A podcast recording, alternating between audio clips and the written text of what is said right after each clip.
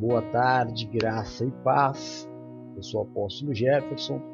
Nós somos a igreja Nascidos para Vencer e este é o nosso culto do meio-dia, momento em que nós paramos no nosso dia, paramos aquilo que nós estamos fazendo para consagrar ao Senhor a nossa adoração, a nossa vida, para declarar a Ele o quanto nós o amamos, o quanto precisamos dele, o quanto somos gratos pela eleição, pela graça, para declarar que nós o reconhecemos como Messias, como Deus da nossa vida, como nosso único e suficiente Salvador.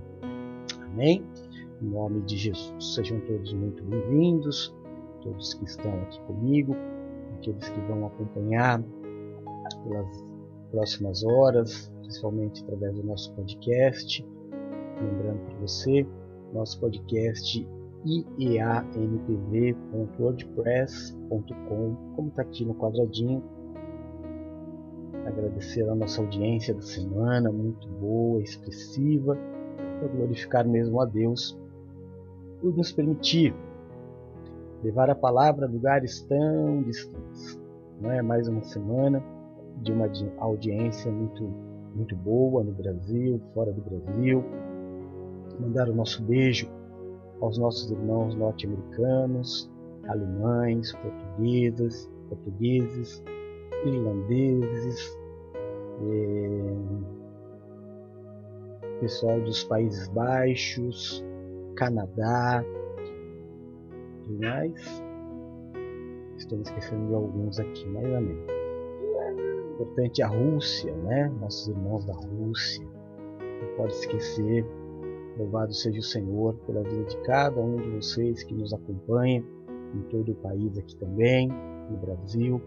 Nos faz muito feliz saber que temos uma aliança, uma irmandade em tantos lugares deste planeta por causa do nome de Jesus Cristo. Hoje, dia 28 de agosto de 2021, são 11 horas e 51 minutinhos. Nós hoje terminamos a ministração de domingo, que foi Deus faz do pobre rico. Tiago capítulo 2, versículos 5 e 6, o Senhor Jesus diz isso, não é? é? Através da vida do apóstolo, ele diz que o Senhor faz o pobre rico em fé e herdeiro do reino de Deus. E depois lemos também 1 Reis 17, versículos 8 a 18 e 46, que é a história da viúva de Sarepta, uma mulher que foi é, recebeu uma ordem de Deus para sustentar a vida do profeta enquanto as coisas na terra estavam ruins. Uma mulher que aos olhos humanos não tinha a mínima condição de manter nem mesmo a sua própria casa, quanto mais a vida do profeta. Né? E é uma história muito, muito edificante que durante toda esta semana, desde o domingo, a gente vem ministrando para a honra e glória do Senhor e venho trazendo bastante aprendizado, tanto pessoal como no nosso caráter, alimento para a nossa alma, mas fundamentalmente para o nosso espírito. Hoje nós vamos ao sexto tópico do domingo. A palavra do domingo é dividida em seis partes. E a cada dia nós ministramos um tópico do domingo. Hoje, último dia da semana, sábado, nós vamos é, falar sobre a palavra de Deus é a nossa verdade. Está escrito errado aqui, você me perdoe. 1 Reis 17, 24 é esse texto que vai passar durante todo o culto né, aqui embaixo do meu queixo. Ó. Amém? Então, a palavra de hoje é essa. A verdade da tua vida é a palavra de Deus. Nós vivemos num mundo hoje onde, aliás, eu durante algum tempo da minha vida, durante cinco anos, eu andei com um é, empresário, um professor, um mestre. Ele é professor de Harvard, né? uma, uma pessoa extremamente inteligente, cardiologista, um palestrante assim de primeira mão, um dos mais famosos, renomeados do país. E durante algum tempo eu andei com ele, aprendi muitas coisas, principalmente sobre PNL, onde me formei, fiz até algumas palestras sobre, sobre PNL. E ele me ensinou uma coisa. Nós vivemos na era da comunicação. A gente vive, irmãos, numa época de extrema tecnologia. A tecnologia nos últimos 15 anos, ela evoluiu como não evoluiu em alguns séculos. A evolução tecnológica nos últimos anos ela foi assustadora. Mas o maior avanço tecnológico, pelo menos o diário que a gente percebe, é na comunicação. É na forma com a qual o homem se comunica. E é muito perigoso. É muito perigoso. A gente vive hoje exatamente a maldição da Torre de Babel. Você sabe que existe uma brincadeira? Tenho certeza que você já brincou disso ou participou de alguma dinâmica de grupo, de, de trabalho, seja lá o que for, que já fizeram essa brincadeira que é o telefone sem fio. Você conta uma história no ouvido de uma pessoa e essa pessoa conta para outra, que conta para outra, e conta para outra. E quando chega lá a última pessoa, a história que ela conta não tem nada a ver com a história original. Existe até um ditado que diz que quem conta um conto aumenta um ponto. Não é? E a gente corre esse risco com o aumento absurdo da velocidade tecnológica na comunicação. Durante essa semana, eu não me lembro exatamente em que dia, nós lembrávamos que há pouco tempo atrás, e a nossa geração ela é rica por isso, porque nós vivemos o antes e o durante. Nós vivemos uma época em que não existia computador. Nós vivemos uma época em que não existia telefone celular. Nós vivemos uma época que nem todo mundo tinha telefone em casa. E quando tinha era aquele telefone fixo. Né? Eu lembro que grande tecnologia foi quando apareceram os telefones sem fio. Você lembra disso? Que você podia atender um telefonema e ir para qualquer parte da casa, para que a sua conversa fosse mais privativa. Aí depois tinham as extensões né, telefônicas, você podia ter dois, três telefones, quatro telefones em casa na mesma linha. E era muito engraçado, porque quando tocava um, tocava todos ao mesmo tempo. E aí atendia duas pessoas telefone, todo mundo falava alô, era uma bagunça. Mas era o que se tinha. Era o que se tinha. Hoje, hoje algo acontece no Japão, ou algo acontece lá no Afeganistão, como aconteceu, em questão de minutos, nós aqui no Brasil estamos sabendo. O mundo inteiro fica sabendo, em primeira mão. A gente já não depende mais da televisão, que perdeu muito espaço com a tecnologia, que sempre foi o principal alimento de, de, de informações para o brasileiro, principalmente, sempre foi a televisão. Hoje não. Hoje ele tem um telefone celular, todo tipo de informação, verdadeira e não verdadeira. Ele conversa com todo tipo de gente, verdadeira e não verdadeira. Ele recebe todo tipo de orientação para a vida, verdadeira e não verdadeira.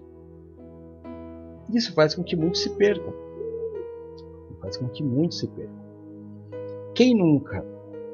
Aí eu vou fazer essa pergunta para você. Poderia ter feito a enquete hoje aqui, né? Como nós fizemos ontem no culto de, de oração. Mas quem nunca aqui teve um problema de saúde e antes de você procurar o médico, você não foi procurar no celular o que provavelmente você tinha?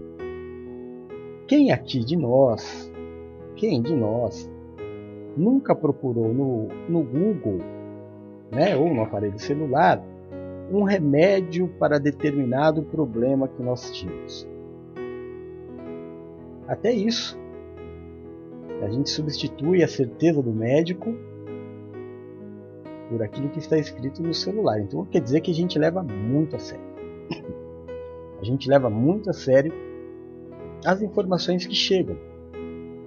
Por eu levar muito a sério, eu deveria tomar cuidado né, tudo aquilo que chega até mim. Existem órgãos, obviamente, que são de extrema confiança. Existem outros que são de origem duvidosa. E ainda assim as mensagens são enviadas. A gente ouve de tudo. De tudo. Nos grupos de WhatsApp, que não existe um ser humano que não tenha WhatsApp, também se encontra de tudo. Desde palavra de Deus até pornografia. Então, quando eu digo tudo, é tudo. Estou indo, indo de um extremo a outro completamente diferente. Porque se tem de tudo nos grupos de WhatsApp. No grupo de WhatsApp existem conversas de falcatruas, de, propina, de corrupção, como também existem muitas coisas boas. Pedidos de casamento, palavras de amor. Nos deixa tudo muito confuso. Nós temos uma ferramenta hoje, que é uma das ferramentas mais acessadas, principalmente pelos jovens. E é, o jovem é sempre uma preocupação porque o jovem ainda está em formação. Né? Eu converso praticamente todos os dias com a minha filha, nesse, nesse período que ela está com a mamãe dela, e ela me faz muitas perguntas sobre tudo.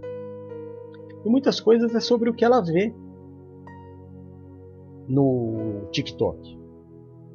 Porque, irmão, se a internet é terra de ninguém, o TikTok é terra de. Olha, eu nem sei o que falar. Porque qualquer pessoa tem na mão uma ferramenta para falar com milhões de pessoas. Milhões. E eu me lembro que lá no comecinho do TikTok, quando o DJ Roku começou, ele teve um sucesso, né? Ele teve em dois meses 11 mil seguidores. Então a gente acompanhava bastante. O TikTok ele tinha um monte de regras, né? Não podia menina de shorts, não podia palavrão, não podia um monte de coisa. Hoje, hoje mesmo, hoje você tem vídeos desde pessoas sendo assassinadas, brigas sangrentas, animais sendo é, mortos de forma cruel, é, adolescentes dançando de, de, de, de biquíni, né? coisas que para minha geração é muito difícil você entender. Talvez para essa seja mais fácil.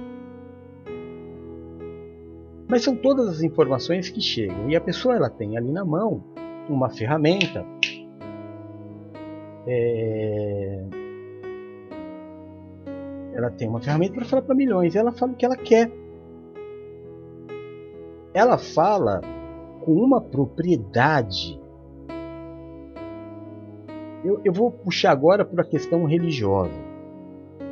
Você vê pessoas falando da palavra de Deus com uma propriedade, alguns usando lousa, né, dando a impressão de que ele é, é professor de Deus, como se pudesse alguém ser professor de como se alguém conhecesse Deus, né? E aí é o pastor que fala mal do outro pastor. Aí é o membro da igreja que não gostou do que o pastor dele disse, mas que não deve ser pastor dele.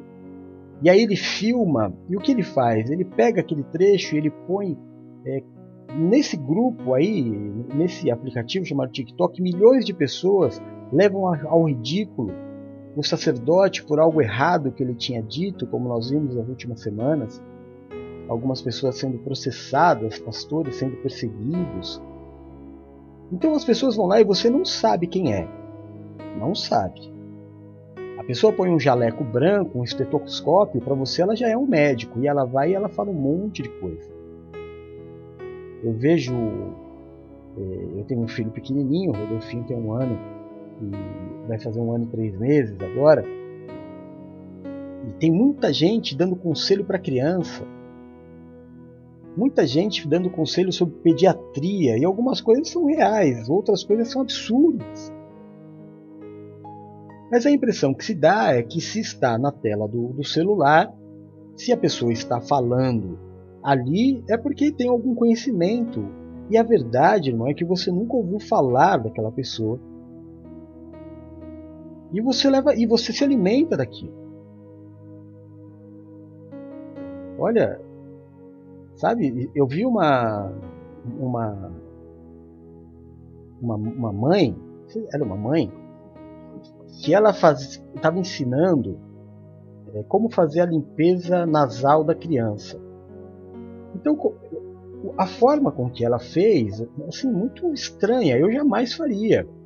Nem se o médico dissesse para eu fazer a limpeza do, do, da, da, via nasal do meu filho, se ele estivesse com o nariz entupido, mas ela colocou uma mangueirinha de, de água e a mangueira entrava água por uma narina e saía pela outra. E a criança, tudo bem. Só que existem crianças e crianças, irmão. Do mesmo jeito que a criança a, acostumadinha, né? Que a mãe deve fazer isso desde de, de bebezinho, a outra mãe colocou lá um, um comentário de que ela quase matou a criança. Porque a água que, em vez de sair para o outro lado, foi direto para a garganta e a, e a criança afogou. Né? Então é tudo muito perigoso. Eu não posso ver, me alimentar de qualquer palavra. Eu preciso ter na minha vida princípios e valores, meu irmão. Sabe qual é a palavra boa da tua vida? A palavra da tua mãe. A tua mãe, ela pode não ser a pessoa mais inteligente do mundo, mas ela tem duas coisas fundamentais para a tua vida.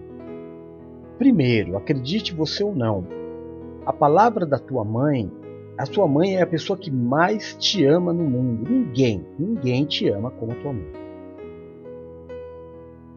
E o segundo fator sensacional é que a sua mãe ela é sábia. Ela pode não ser inteligente, mas ela já viveu muita coisa.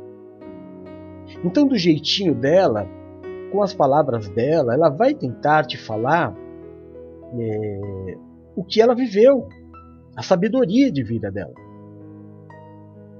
Eu daria muito mais crédito do que ao TikTok. Eu daria muito mais crédito. Porque são valores, princípios. É a primeira pessoa que me amou. É a primeira pessoa que me amou.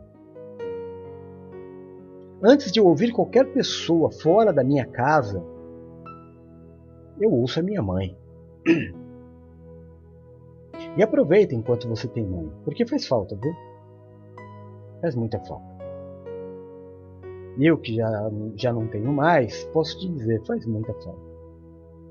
A palavra da mãe ela é, ela é muito parecida com a palavra de Deus. São as duas pessoas que mais te amam no mundo. Da boca de nenhum, ah, é, salvo algumas exceções, né? Algum problema psicológico, algum problema de droga, de vício, mas é, geral, no geral, a palavra da tua mãe sempre será a melhor palavra para se ouvir. A palavra de Deus é muito parecida com a palavra da tua mãe, claro que ela é muito mais eficaz. E a palavra de Deus ela é a verdade da tua vida. Mas nenhuma destas duas palavras eu priorizo. Muito pelo contrário. Basta eu fazer 20, basta eu fazer 25, basta eu fazer 30 anos, e eu já começo a questionar todo o ensinamento da minha mãe. Como se o fato de eu estar ficando mais velho tenha feito a minha mãe viver menos. Não, conforme eu envelhecia, minha mãe criou ainda mais sabedoria, porque ela também viveu. Muito cuidado com a palavra que você ouve. Muito cuidado com a palavra que você acredita, com a palavra que você toma para si. Ouve a tua mãe e ouça Deus. Depois, você ouve o resto. Se ainda te importar, depois de ouvir a tua mãe e depois de ouvir a palavra de Deus, aliás, vamos inverter, né? Vamos colocar Deus em primeiro lugar para que as coisas sejam corretas. Primeiro, ouça Deus, ou seja, tenha como base a palavra de Deus. E aí você vai ouvir a sua mãe e você tenta encaixar o que a tua mãe te disse na palavra de Deus. Talvez ela não saiba dizer exatamente o que está ali na palavra ou como está na palavra, mas ela vai querer te dizer o mesmo amor que Deus deixou escrito nas Escrituras.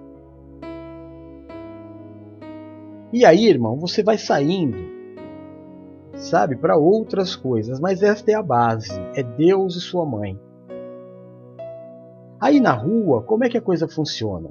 Aí vem as autoridades de segunda importância. Né?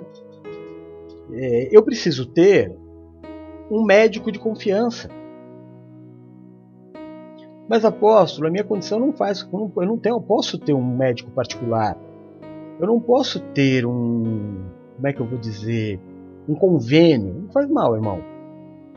Rodolfinho, a Valéria, quando grávida, teve um convênio bom. O Rodolfinho, no primeiro ano, teve convênio, depois eu não tive mais condições de pagar. Aí nenhum dos dois tem mais. Mas a gente, é, a gente passa sempre pelo mesmo médico no posto. É o mesmo médico. Ele já conhece o Rodolfinho desde o nascimento, ele conhece a Valéria, me conhece, ele sabe da nossa vida. É diferente de você chegar num lugar que a pessoa nunca te viu e ela simplesmente dá um diagnóstico por aquilo que você fala. É difícil. Então eu preciso ter. Eu preciso ter um médico. Preciso. Eu preciso, sabe o que mais, irmão? Para não ter que procurar na internet, né? Eu preciso ter um pastor. Eu preciso ter um pastor que me pastoreie segundo a palavra de Deus. Eu não preciso ter um pastor para ficar é, dando ordem na minha vida. Não. Eu preciso de um pastor que me indique. Assim como médico. Olha, eu estou com um problema no meu corpo. Eu procuro o médico da minha confiança, o médico que me conhece. Olha, eu estou com um problema no meu emocional, estou com um problema, as coisas estão dando certo na minha vida, estou com um problema espiritual, eu tenho o meu pastor. Também é muito diferente de você correr, buscar ajuda numa pessoa que você ouviu falar. Porque alguém, você precisa de alguém, assim como você precisa de um médico que te conheça, saiba do teu histórico para te indicar um bom remédio, você precisa de um pastor para te dizer e te tratar. Tanto o médico quanto o pastor, eles vão te indicar remédios que muitas vezes vão doer. Alguns serão amargos. Mas é exatamente o que você precisa. Não adianta eu correr para um médico que vai dizer para mim: ah, não é nada. Então, eu não quero saber que não é nada. Eu quero saber o que é. E não adianta eu correr para um pastor que tenha segundas intenções na minha vida e que não queira saber do meu pecado, não queira saber do meu erro, ele simplesmente fala: ah, vem, vem, vem, você é bem-vindo. Peraí, bem-vindo, mas e a minha história? E a minha vida? Você não vai falar nada? Você não vai me direcionar? O que te importa? Que eu esteja aqui fazendo número na tua igreja? Que você conte com o meu dízimo, com a minha contribuição? Não, eu quero ser pastoreado.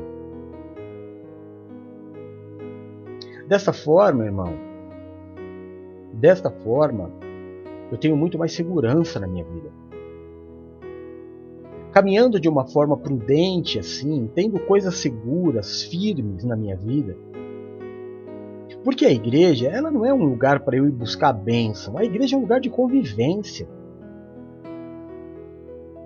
A igreja é um lugar que eu, eu tenho que conviver para dar certo. Não é um lugar que eu vou buscar o meu carro, não é um lugar que eu vou buscar uma casa, não é um lugar que eu vou buscar um casamento. Não, a igreja é um lugar de convivência.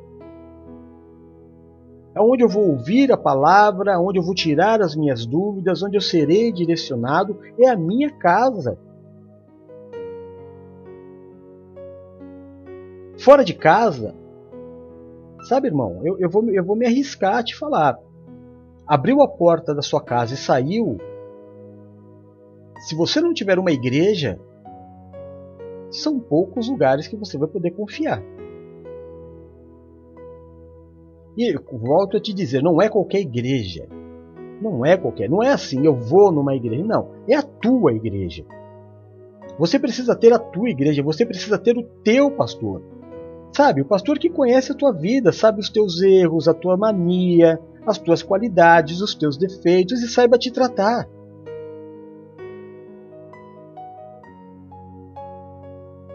É isso que a gente precisa na vida. Convivência, durabilidade, constância. Não, mas a gente está sempre com. Minha tia falava finiquito. Eu não tenho a mínima ideia do que seja finiquito. Mas a tia falava que a gente tem um finiquito, não para quieto. A gente quer sempre um novo. Ah, eu quero um médico novo. Ah, eu quero uma igreja nova. Ah, eu quero um marido novo. Eu não aguento mais. Não, irmão, é constância.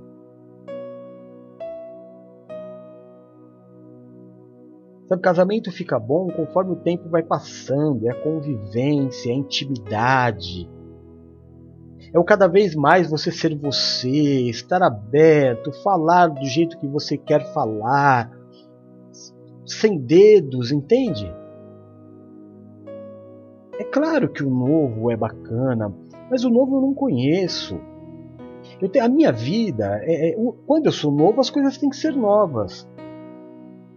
Quando eu vou, eu vou chegando aos 30, 35, já não é mais tempo de viver o novo, é tempo agora de ter a constância, para que eu tenha uma vida segura, porque pela minha vida vão passar falsos amigos, vão passar tempos de dificuldade. Então eu preciso ter é, coisas seguras, base. Eu preciso ter família, eu preciso ter igreja, eu preciso ter um pastor, não de altar, de vida. Sabe, aquele que me conhece, aquele que vai trazer para mim a palavra de Deus, que é verdade na minha vida. A palavra de Deus, meu irmão, minha irmã, não é o que você quer ouvir. A palavra de Deus não é vai dar tudo certo. Não é isso que você precisa ouvir. Isso aí qualquer coaching faz. É isso que você quer? É isso que você espera da igreja? Que seja um lugar que vai te dizer vai dar tudo certo? Ou é um lugar que te prepare para que dê tudo certo?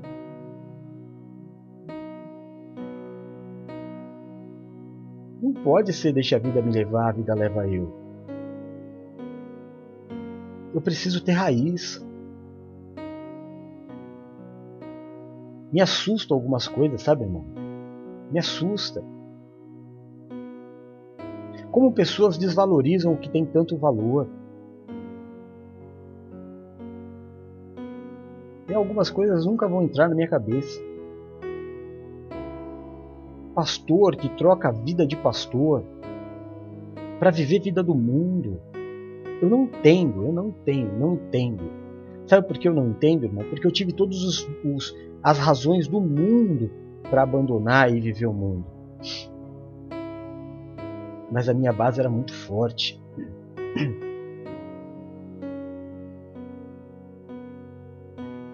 Tem uma passagem que eu quero dividir com você hoje, neste último dia de ministração, está lá no livro de Mateus, capítulo 9.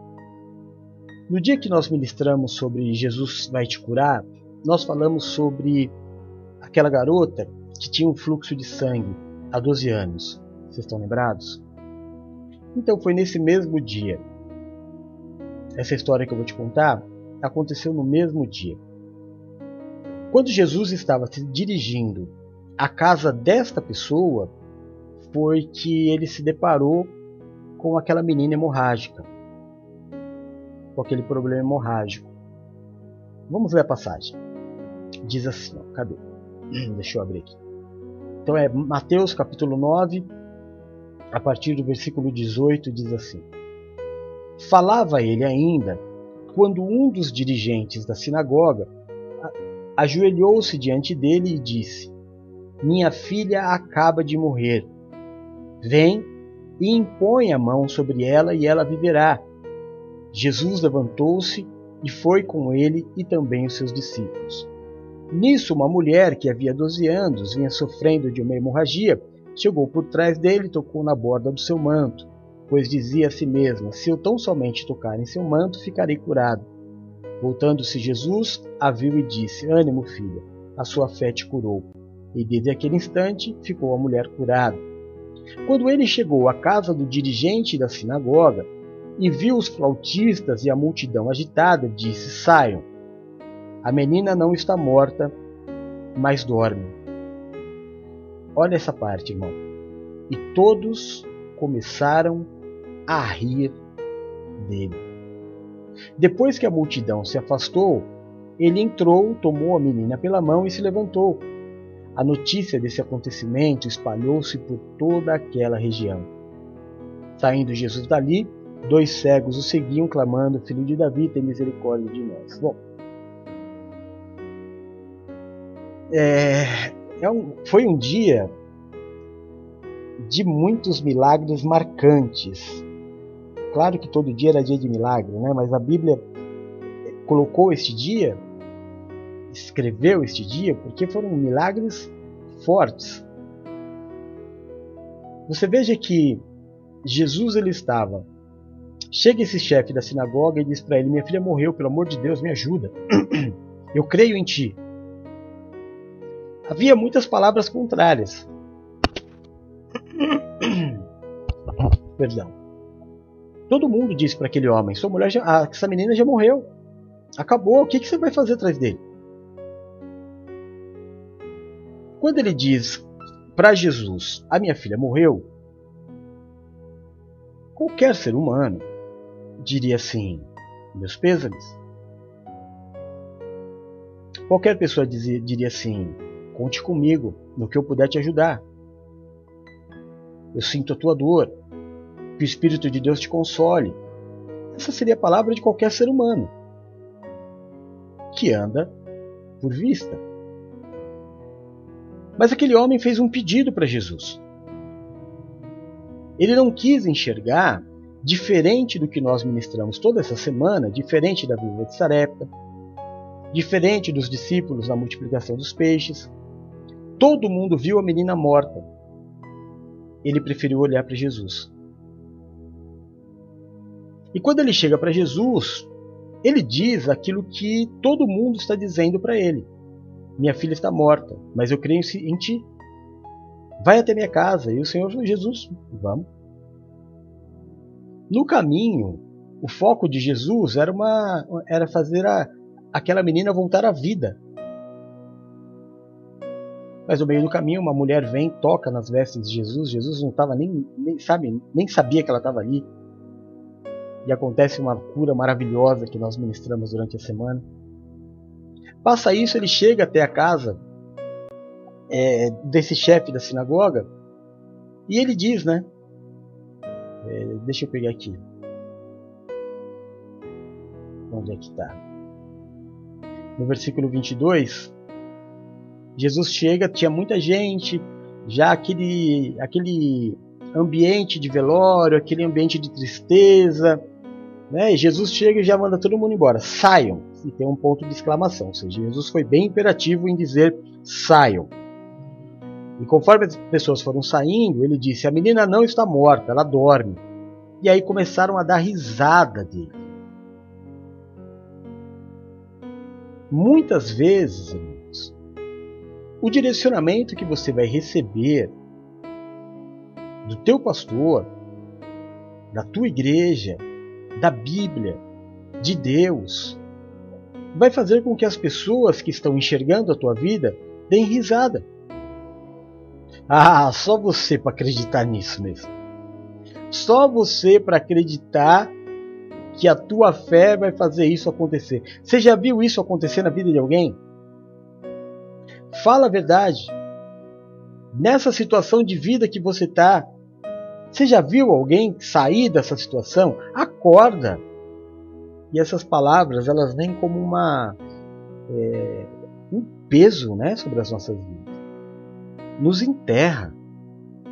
Já não basta os meus olhos estarem vendo a dificuldade, ainda ao invés de alguém vir e pelo menos falar por falar, não, vai dar tudo certo não, as pessoas vêm e elas põem mais peso ainda.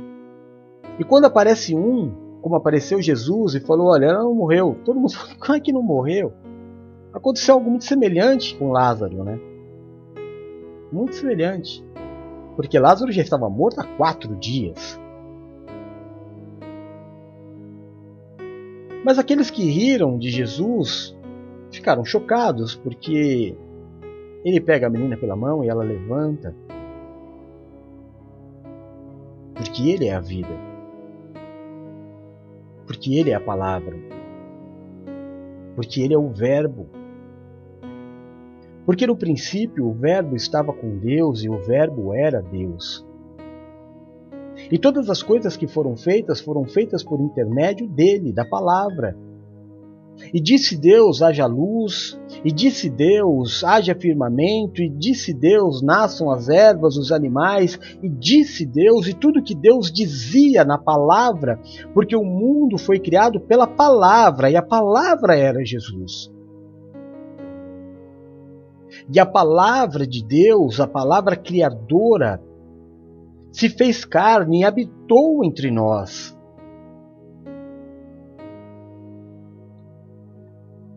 Existia um homem coxo que estava esperando as águas se moverem. Porque cada um, cada vez que o anjo mexia a água, quem mergulhasse primeiro é, era curado. E Jesus para na frente daquele homem, 38 anos. E ele diz assim: Eu não posso ser curado, porque quando as águas se movem, até eu chegar lá, outro já foi. Eu sou coxo. Jesus perguntou para ele: Você quer ser curado? E ele não responde para Jesus, ele coloca uma dificuldade. Como é que eu vou ser curado se a hora que a água vai, mexe, já tem um monte lá para mergulhar? Não foi isso que eu te perguntei. Eu sou o mover das águas. Eu sou a cura. Eu sou o caminho, eu sou a verdade, eu sou a vida. Eu sou a ressurreição. Eu sou o que era, eu sou o que é, e eu sou aquele que há de vir. O prometido, o Rei dos Reis, o Senhor dos Senhores, o vencedor invicto. Eu sou. Quer ou não quer ser curado? Aquele homem correu e falou: Senhor, a minha filha morreu. E ele falou: Não, ela não morreu, ela dorme. Porque eu sou. Eu sou a palavra.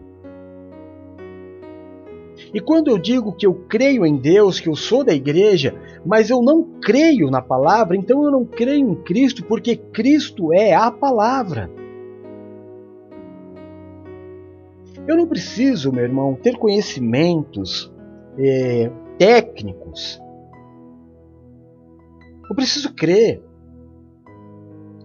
Leia a Bíblia sem peso, o peso que existe nesse país, até para ler a Bíblia, a pressão. Porque você lê a Bíblia e vem um, um enviado do capeta para te falar: não, mas essa versão está errada. Não, mas no grego, no aramaico, no xarabassuri e erebalabaias, não é assim que se lê.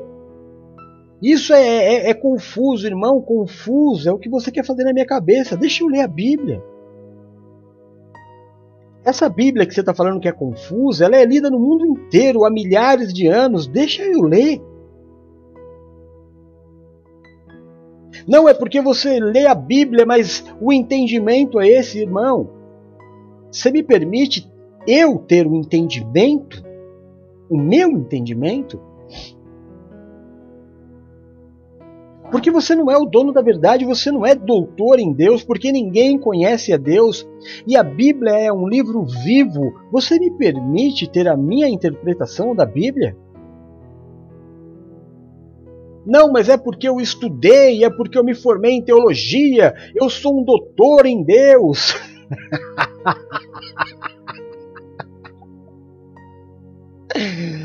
doutor em Deus. Deus não se explica. Porque a partir do momento que alguém puder explicar a Deus, ele não é Deus. Porque Deus não se explica. Ninguém nunca viu Deus, Deus nunca começou, ele sempre existiu. O que você quer explicar de Deus, irmão? Que sabedoria mentirosa é essa que você quer passar para as pessoas? Deixa o teu irmão ler a Bíblia em paz.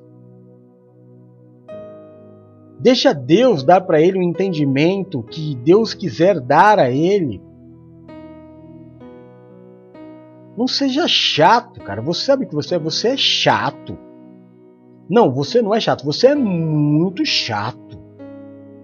E arrogante e prepotente.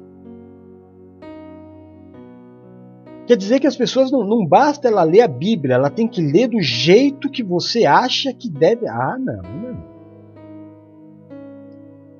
Sai dessa vida. Ou então não sai dessa vida, não. Segue a tua vida, mas deixa as pessoas em paz.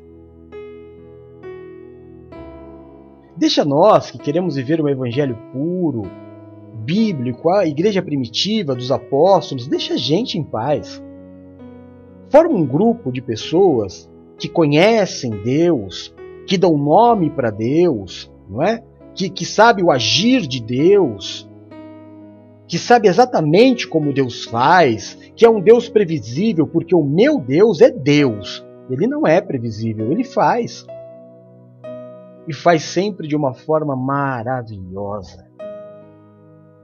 E faz sempre de uma forma nova, de uma forma que eu não podia esperar, de uma forma que eu não poderia imaginar. Sabe por quê? Porque eu tenho liberdade, porque foi para a liberdade que a palavra que é Cristo me libertou. Então eu leio a palavra no entendimento que ele me dá, ou no entendimento da família espiritual que ele me deu. Eu não preciso que você venha me confundir. Ah, não é isso, é aquilo, amém. Olha, irmão, que Deus te guarde na sabedoria, mas eu estou bem no meu entendimento da Bíblia. Eu estou muito bem, do mesmo jeito que existem pessoas que entendem que a Bíblia é um livro financeiro, que tudo é dinheiro, que tudo é oferta, que tudo é sacrifício. Eu respeito, amém. Eu não vou te criticar. Vai que vai na tua religião, irmão, vai no embalo. Vai, vai, vai e faz a tua obra. Mas você me permite entender que não é assim? E por permitir e por ter essa permissão de entender que a Bíblia não é assim, você me permite ter uma igreja que nós falemos somente do amor e não do dinheiro? Você me permite que nós tenhamos mais prazer em servir do que em receber? Muito obrigado. Obrigado pela tua permissão. Então nos deixa. Se você pôde ter o teu próprio entendimento, permita às pessoas terem os seus próprios entendimentos. Permita que as pessoas sejam tratadas pelos seus próprios pastores. Irmão, não, não sabe, é tão difícil você conseguir converter uma pessoa ao amor de Cristo. Você não percebe que quando você vai e você fala mal de um pastor, e você fala mal da igreja do outro, do outro, você afasta pessoas da igreja, você está fazendo um desserviço para a obra de Deus. Cuida da tua casa. Se Deus deu ao irmão um entendimento diferente daquele que você tem, entenda que não foi você, não fica bravo comigo, mas você é uma minoria. Porque Deus dá o entendimento que Ele quiser para cada pessoa, para cada igreja, para cada grupo. Você não é Deus para impor na cabeça das pessoas o que é. Deus te deu um povo, cuida dele, não cuida do mundo. Você não é Cristo. A palavra de Deus na nossa vida é libertadora porque ele nos libertou para a liberdade e nos deu uma ordem: não vos sujeitem mais a julgo de escravidão. Então, o que é a nossa verdade, irmão? É a Bíblia. É a Bíblia. Se você tem um outro entendimento, uma tradução, uma palavra que foi colocada errada no teu entendimento, Deus te abençoe. Segue a tua vida, segue o teu caminho. Nós estamos felizes. Nós somos alimentados por Deus, Deus cuida de nós, nós temos palavra. É só o que a gente quer. A gente lê a Bíblia, sabe como é? A gente lê a Bíblia. A gente não lê versículo, a gente lê a Bíblia. E lendo a Bíblia, a gente sabe que Deus é inexplicável. Inexplicável. E que nada acontece sem que seja da vontade dele, meu irmão. Então, sabe qual é a verdade da tua vida? Não é o que os teus olhos estão vendo, é a palavra de Deus. A verdade da tua vida é Jesus Cristo, Jesus. Não tem outra. Pertence a você a religião que você quiser. Te faz bem, fica aí. Não se deixa, é, conselho, tá? Não se deixa explorar no seu tempo, nas tuas finanças. Mas se te faz bem, fica aí, irmão. Mas coloca Jesus à frente de tudo. Porque na verdade é dele que você precisa. Se você se sente bem, vaidoso, no lugar que você está, fica aí, irmão, não tem problema. Mas se relacione com Cristo. Porque Ele é o caminho. Ele é a palavra. Não tem outra palavra. Não adianta vir uma palavra do altar para a tua vida que te agrade se não for palavra de Deus. Você tem que conhecer a Bíblia. É a palavra de Deus que é verdade. Uma vez um bispo olhou para mim e falou assim: eu era presbítero, ele falou: presbítero, você já leu na Bíblia: Conhecereis a verdade e a verdade vos libertará? Eu falei: Já li, sim, senhor. Ele disse: O que isso significa? Eu falei: Aham. Então. É isso aí, né? Ele falou: O que, que é a verdade? Eu falei, tudo que não é mentira. Ele falou, quem é o pai da mentira? Eu falei, Satanás, isso aí eu sei. Ele falou, pois bem. Se a verdade, se a mentira é Satanás, a verdade é quem? Jesus. Jesus é o que? Palavra. Então conhecereis a palavra e a palavra vos libertará. Falei, muito interessante, bispo. Obrigado. Ele falou, mas não é só isso. Qual palavra te libertará? Eu falei, Jesus. Ele falou, mas que parte de Jesus? Eu disse toda a parte de Jesus. Ele disse, boa, mas muito ampla a tua resposta. Seja mais assertivo. Eu falei, não sei então, bispo. Ele falou, aquela que você conhece. Qual é a palavra de Deus que você conhece? É essa que te liberta. Qual é a palavra de Deus que você ora? Uma vez uma pessoa disse para mim assim, sabe, irmão, estou terminando já. Ele falou assim: Apóstolo, a tua oração é sempre a mesma. Eu falei assim: Não, a minha oração não é sempre a mesma, é que a minha oração são versículos bíblicos. A minha a oração que eu faço é praticamente o Salmo 91. Então eu recito a Bíblia, colocando entre os versículos pedidos, como a palavra diz adoração. Mas não é que a minha oração é repetida, é que é a Bíblia. E não dá para mudar a Bíblia. Então a minha oração é a base dela é o Salmo 91. Qual é a palavra que te liberta, irmão? Qual é o versículo bíblico que você sabe decor? Qual é a palavra que você conhece? A palavra é Cristo. Se você conhecer a palavra, pode qualquer mané falar o que quiser para você. Você está firmado. Está firmado. Você pode abrir o TikTok a hora que você quiser, você vai ouvir qualquer idiota falando o que quiser. Porque tem um monte de doutor de Cristo lá, um monte de doutor de Deus, falando para milhões de coisas que ele bem entende. Mas quando você é firmado na palavra, pode falar o que for. Eu conheço Cristo. Eu sei o Deus que eu sirvo. Ninguém precisa me reapresentar para Ele. Ele já se apresentou para mim. Já somos íntimos. Palavra? A palavra se fez carne e habitou entre nós. E hoje ela vive dentro de mim. Senhor meu Deus e meu Pai, É no nome do teu Filho Jesus Cristo, meu Deus, que nós nos reunimos nesta tarde como igreja. E fazemos isso para declarar Jesus Cristo como nosso Senhor e nosso Salvador. Fazemos isso também para declarar que o teu Santo Espírito habita em nós. E que se não fora o Senhor que esteve ao nosso lado, quando os homens contra a nossa vida se levantaram, certamente teríamos sido reduzidos a nada. Mas foi pela tua graça, pela tua paz e pela tua misericórdia que nós permanecemos de pé. Por isso, Senhor, neste princípio de tarde, prostrado aos teus pés, nós queremos clamar. Ah, meu Deus! Muito do que há dentro de nós necessita ser mudado.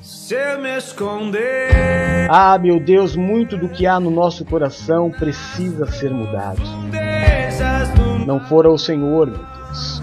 Ah, se não fora o Senhor Israel que o diga. Perdoa, Deus de amor, os nossos pecados, as nossas falhas, assim como nós perdoamos aqueles que pecaram contra nós. Tira de sobre nós o julgo, a acusação, o peso, a maldição causada pelo pecado e nos habilita a vivermos a Sua vontade que é boa, é perfeita e é agradável. Que o Senhor seja o grande diferencial nas nossas vidas.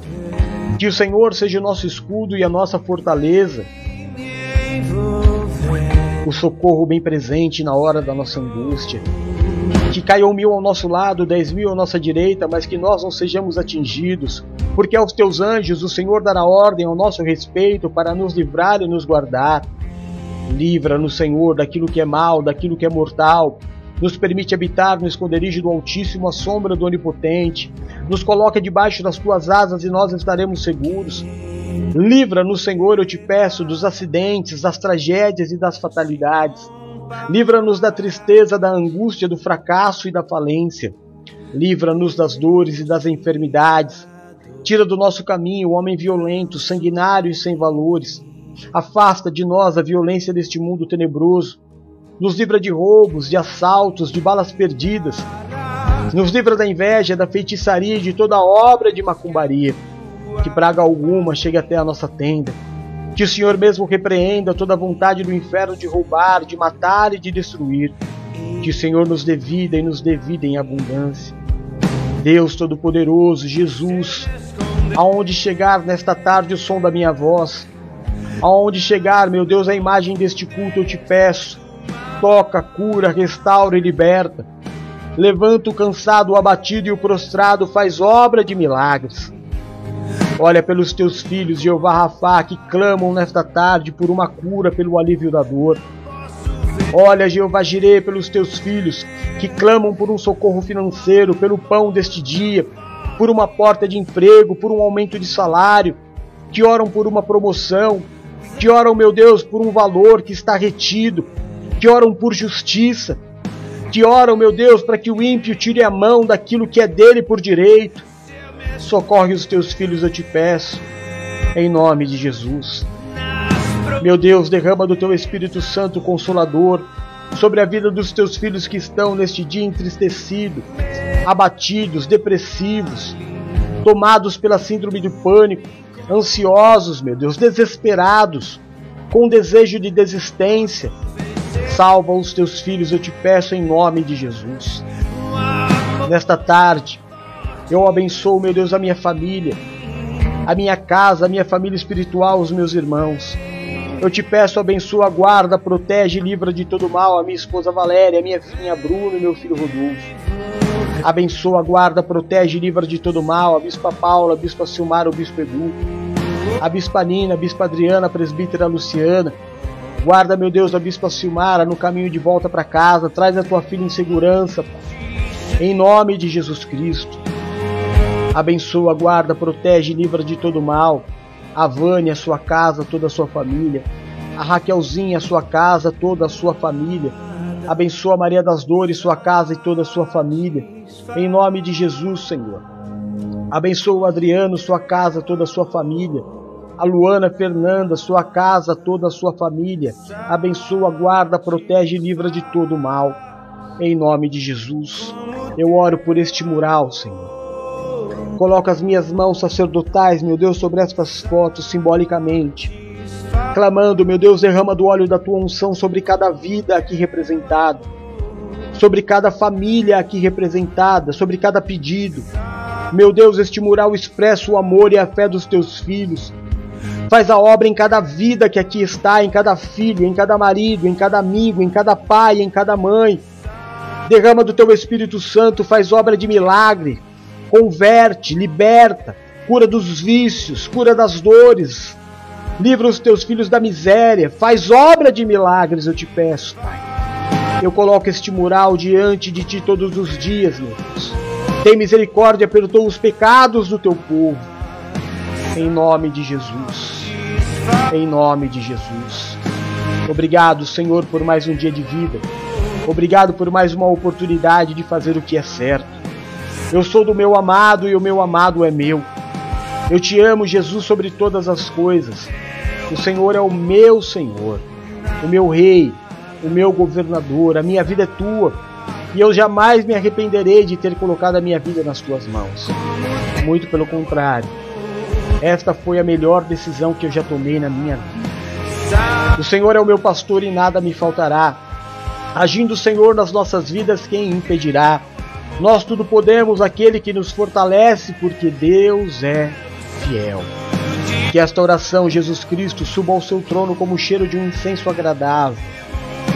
Recebe a honra, a glória, o louvor, o domínio e a majestade sempre. Jesus Cristo, nosso Senhor. Amém e amém. Graças a Deus.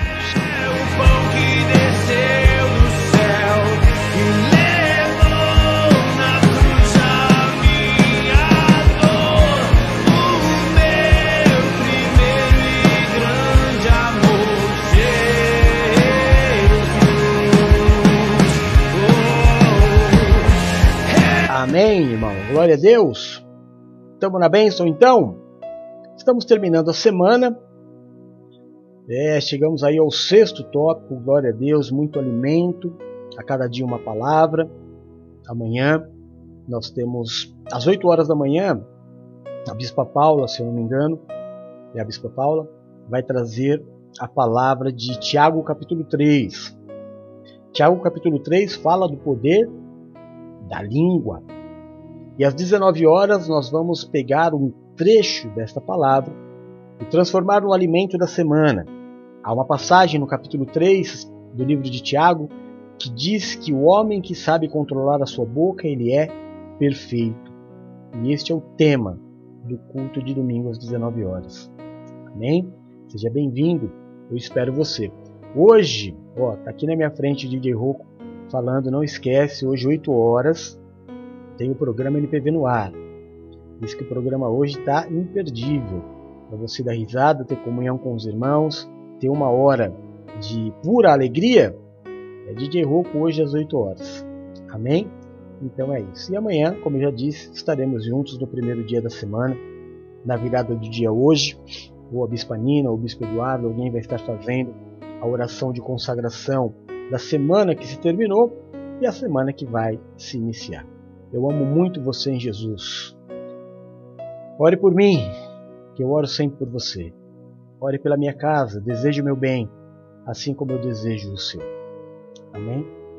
Os teus erros não me importam. O que você faz de errado não me importa. O que me importa é que você me ame, assim como eu amo você. Amém? Então até daqui a pouco. Fiquem com Deus.